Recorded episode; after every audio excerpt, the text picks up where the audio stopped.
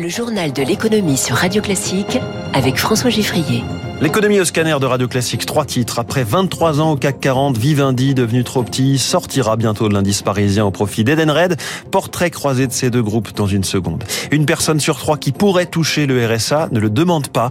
Grande préoccupation au sujet du non-recours à cette allocation de base. Et puis l'Australie voudrait nous exporter du gouda, du parmesan et même du roquefort.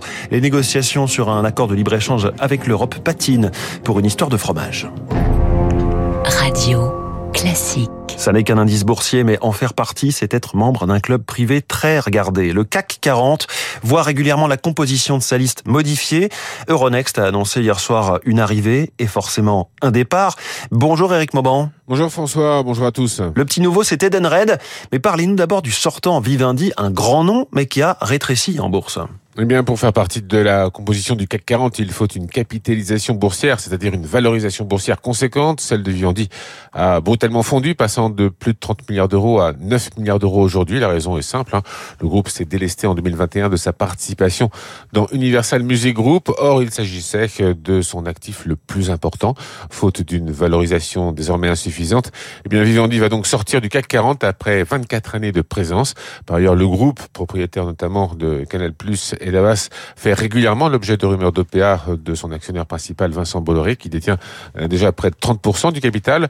Le nombre de titres circulant dans le public a été jugé insuffisant par le conseil scientifique d'Euronext qui a donc euh, considéré que Vivendi n'avait pas vocation à rester au sein de l'indice phare de la Bourse de Paris. C'est donc Edenred qui prend la place vacante au CAC 40, un groupe un peu moins connu mais qui s'insère de plus en plus dans la vie quotidienne de beaucoup de Français. Oui, alors Edenred présente un tout autre profil hein, que dit. Il s'agit d'une société en forte croissance dont le chiffre d'affaires a presque doublé entre 2015 et 2022. Le groupe est né de la scission des activités de services prépayés du géant hôtelier Accor. Edenred réalise aujourd'hui près des deux tiers de son activité opérationnelle dans les avantages accordés aux salariés, notamment tickets restaurants, tickets CESU, hein, qui sont des chèques emploi services préfinancés. Et puis la société offre également des solutions de mobilité professionnelle avec les tickets mobiles pour les péages, le carburant et les parkings. Enfin, troisième et dernière activité d'Enendray, le paiement interentreprise, une vraie success story qui a su séduire les investisseurs. D'ailleurs, depuis 2017, eh le cours de bourse a été multiplié par 3. Eric Mauban en direct, effectivement, Edenred qui pèse aujourd'hui 15 milliards d'euros de capitalisation, c'est plus que le groupe Alstom, c'est plus aussi que le groupe Bouygues, et c'est même plus que Carrefour. Euh, ces trois groupes qui valent respectivement entre 10 et 12 milliards d'euros. Alors, puisqu'on parle du CAC 40. Le CAC, lui, a progressé de 0,27% hier à 7222 points. Le Dow Jones a gagné 1,5%. Le Nasdaq a progressé d'un pour cent. Le Nikkei, en ce moment, gagne 1,75%. L'euro vaut 1,0776 et le baril de Brent, le pétrole, est à 75 dollars. La bonne nouvelle du matin, le pic d'inflation est bien là, nous y sommes. Il est en train d'être passé en ce deuxième trimestre. C'est la Banque de France qui vient de publier sa dernière enquête de conjoncture. L'INSEE, de son côté, euh, parlait d'une inflation de 5,1% en mai, nettement plus bas que les 5,9 d'avril. Ce sont bien sûr les chiffres sur un an. La Banque de France voit par ailleurs une croissance très faible, 0,1% hein, en ce moment au deuxième trimestre, après 0,2 au premier trimestre. Faut-il s'inquiéter de cette croissance molle ou se réjouir de faire mieux que l'Allemagne? Le meilleur pour en parler ce matin, c'est le patron de la Banque de France lui-même, François Villeroy de Gallo, eh bien, il est notre invité dans les stars de l'écho à 7h15. Dans ce contexte atone, l'emploi résiste et même mieux que ça, il y a eu deux fois plus d'emplois créés au premier trimestre que ce qui avait été évalué à peine un mois plus tôt. L'INSEE a donc corrigé ses chiffres, 86 000 créations nettes dans le privé.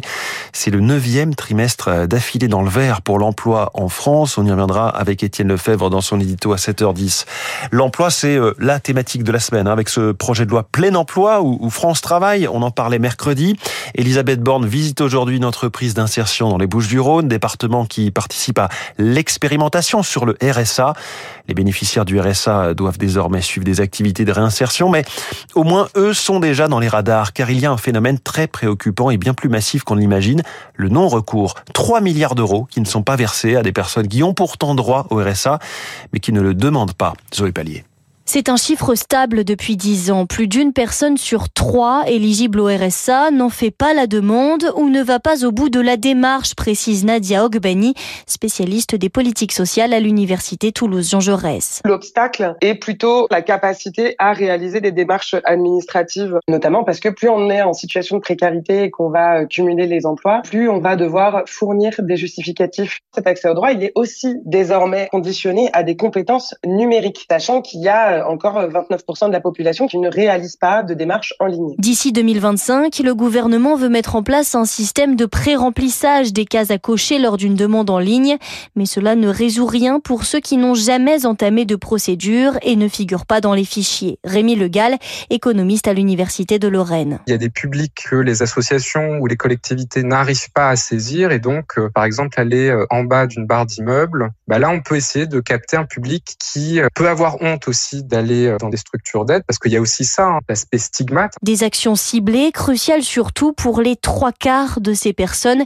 qui vivent sans aucune ressource et pourraient prétendre au montant maximal du RSA. Zoé Pallier, l'actualité sociale aujourd'hui, ce sera au tribunal de commerce de Paris qui doit désigner le repreneur de la grande récré. Les 140 magasins de jouets dont une bonne partie pourrait être gardée si c'est Jouet Club qui l'emporte. Il est donné favori car mieux disant socialement. Tout cela dans un contexte où le marché du jouet subit des vents contraires. L'analyse de Frédéric Tutt, du analyste monde pour l'industrie du jouet chez Circana. On voit deux tendances en fait. D'un côté, on voit un recul des achats d'impulsion, c'est-à-dire tout ce qui est ce qu'on appelle des sèche-pleurs, des petits produits que les parents vont peut-être rajouter dans le caddie quand ils font leurs courses au supermarché. Donc les moins de 10 euros sont en recul. Et puis aussi les gros produits type jeux de plein air, les trampolines, les balançoires qui sont de gros investissements pour les familles. Donc vous voyez, on a deux reculs mais au, au, à, à deux opposés en fait, les très petits prix et les très gros prix. Alors, on a vu une progression d'Internet, bien entendu, pendant les années Covid. Maintenant, ça se stabilise, en fait. Internet représente 30% des ventes de jouets en France et c'était en recul l'année dernière de 5%. Les magasins tiennent bien. Et d'ailleurs, le réseau spécialiste représente 31% du chiffre d'affaires au global, avec des magasins bien distribués dans toute la France, euh, des spécialistes qui savent donner des conseils, apporter un choix et qui sont toujours à l'affût des nouveautés aussi, donc qui résistent plutôt bien. Les grandes manœuvres autour de Casino, ça bouge encore avec la décision du groupe InVivo de se retirer de la course alors qu'il était en plein rapprochement. En revanche, ces trois partenaires dans, cette opération, eux, maintiennent leur intérêt pour Casino. Il s'agit de Xavier Niel, Mathieu Pigas et Moise Alexandre Zouari. Ils disent vouloir faire émerger une solution industrielle et financière pérenne pour le groupe Casino qui est écrasé par sa dette. Bientôt un peu moins de concurrence dans la distribution de carburant en France puisque BP se retire du marché français. BP cède les deux tiers de ses stations à ExxonMobil, c'est-à-dire Esso. De ce fait, Esso va doubler sa part de marché, passant de 4 à 8 On parle chaque matin de Roland Garros dans cette matinale et si le suspense est entier sur le nom des vainqueurs, Côté court, en coulisses, les sponsors et équipementiers ont le sentiment, eux, d'avoir gagné. Il n'y a pas que Rolex, BNP Paribas ou Perrier, très visibles sur les images du tournoi. Des PME françaises sont au plus près des joueurs. Technique Fibre pour les raquettes, Supersol pour la terre battue, encore VW Sport, une TPE, 6 salariés, chez qui Eric Kioch s'est rendu pour Radio Classique. Donc là, du coup, on va dans l'entrepôt. À première vue, rien n'indique que ce modeste entrepôt en banlieue parisienne abrite une partie de l'équipement de Roland Garros. Ça fait sourire euh, de voir au moins que les produits tiennent la route sur des grands tournois. Euh. Martin Boulan, directeur général de VW Sport. Depuis oui 30 ans, on travaille avec Roland Garros. Le tournoi représente un bon tiers des 1 800 000 euros de chiffre d'affaires annuel de l'entreprise, essentiellement grâce à un produit, une sangle qu'on accroche au milieu du filet pour régler sa hauteur. Donc c'est ce régulateur coton avec cette boucle noire qui ça se voit moins avec le filet. C'est ce coton beige qui a convaincu les organisateurs de Roland Garros, une matière haut de gamme, les concurrents utilisant plutôt du plastique. L'autre argument, c'est le fabriquer local. C'est peut-être un peu dans l'air du temps de dire c'est made in France, donc ça a une valeur plus importante aux yeux de certaines personnes qui prennent la décision de, de commander chez nous. VW Sport n'est pas la seule PME tricolore reconnue dans le monde du tennis. Babola, Technifibre, Vogo sont sur tous les continents. Leur force, leur fiabilité, explique Lionel Maltès, économiste du tennis. Il y a ce savoir-faire, il y a un équilibre entre la qualité et le prix. Sur les tournants, on privilégie la qualité du filet, la qualité de la surface et les grands chelems sont très attentifs à ça. D'ailleurs, on retrouvera une grande partie de ces marques dans moins d'un mois à Wimbledon. Eric Cuoche pour Radio Classique. Faut-il euh, nouer un accord de libre-échange avec l'Australie? Et à quel prix? La question se pose alors que les négociations entre le pays et l'Union européenne bloquent sur les appellations d'origine protégée. Bonjour Julien Marcilly. Bonjour. Vous êtes chef économiste de Global Sovereign Advisory. On comprend que l'Australie produit sur son sol certains fromages, euh, par exemple des fromages qui ont des noms de, de grandes spécialités européennes. Oui, tout à fait, plusieurs dizaines même. Feta, parmesan, gruyère. C'est vrai que c'est surprenant vu d'Europe, mais en fait, c'est le résultat de l'histoire récente australienne. Hein. Beaucoup d'Européens, après la Seconde Guerre mondiale notamment, ont émigré vers l'Australie, en particulier en provenance d'Italie, de Grèce, mais aussi dans une moindre mesure Allemagne, France ou Suisse, et ont recréé localement en fait euh, des filières à partir euh, des fromages qu'ils connaissaient, donc les ont appelés avec ces mêmes noms. sauf que ça paraît compliqué d'importer euh, du Roquefort euh, de l'Australie en France. Est-ce que c'est le genre de sujet qui peut faire capoter des négociations?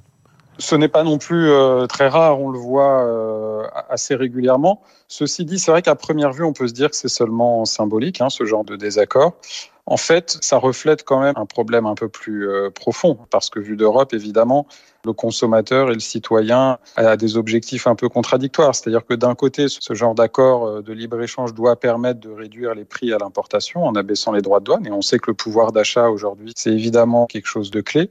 Mais de l'autre, le consommateur est aussi en demande de lisibilité, de traçabilité et veut bien comprendre quelle est l'origine du produit. Et donc, c'est vrai que c'est un peu contre-intuitif, vu d'Europe, d'avoir euh, du parmesan qui vient d'Australie. Oui, un petit peu contre-intuitif, effectivement. Est-ce qu'on peut exclure d'un éventuel traité de libre-échange les catégories de produits euh, qui posent problème, comme les fromages il y a très souvent effectivement des exceptions hein, et des filières, des produits euh, sensibles euh, peuvent être exclus d'un traité et d'un accord commercial entre deux pays ou entre deux zones économiques effectivement. Hum. En même temps, ça paraît fou d'imaginer importer du fromage australien en Europe. Il y a quand même 17 000 kilomètres entre Canberra et Bruxelles.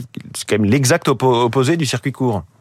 C'est vrai, et à première vue, c'est très surprenant, mais il faut quand même se rappeler qu'en Europe et dans le monde, on sort de plusieurs crises euh, successives qui ont montré quand même une chose, qu'il était important de diversifier ses fournisseurs. Et en particulier dans le domaine alimentaire. On l'a vu avec la, la crise euh, euh, russo-ukrainienne depuis l'année dernière.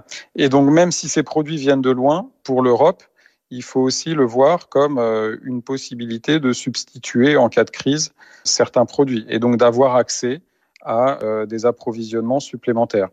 Et puis pour l'Australie, c'est un peu la même chose. Euh, le pays cherche à diversifier ses, ses, débouchés. Certes, le pays a profité depuis l'année dernière de plus grands débouchés en Asie et en particulier en Chine, avec qui ça s'est détendu. Hein, et, la Chine s'est réouvert vers l'Australie en matière de produits alimentaires, justement pour faire face aux pénuries en provenance d'Ukraine et de Russie. Mais l'Australie ne veut pas trop dépendre de la Chine non plus.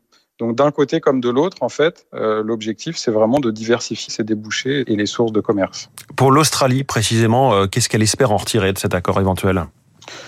Pour les Australiens dans le domaine agricole, euh, bénéficier de droits de douane plus bas pour entrer sur le marché européen, et puis de droits de douane plus bas, plus généralement aussi dans un certain nombre de filières euh, manufacturières et, et, de la métallurgie, comme je le mentionnais. Merci beaucoup, Julien Marcy, chef économiste de Global Sovereign Advisory, invité du journal de l'économie de Radio Classique ce matin. Dans quelques instants, la météo avant le journal de 7 heures.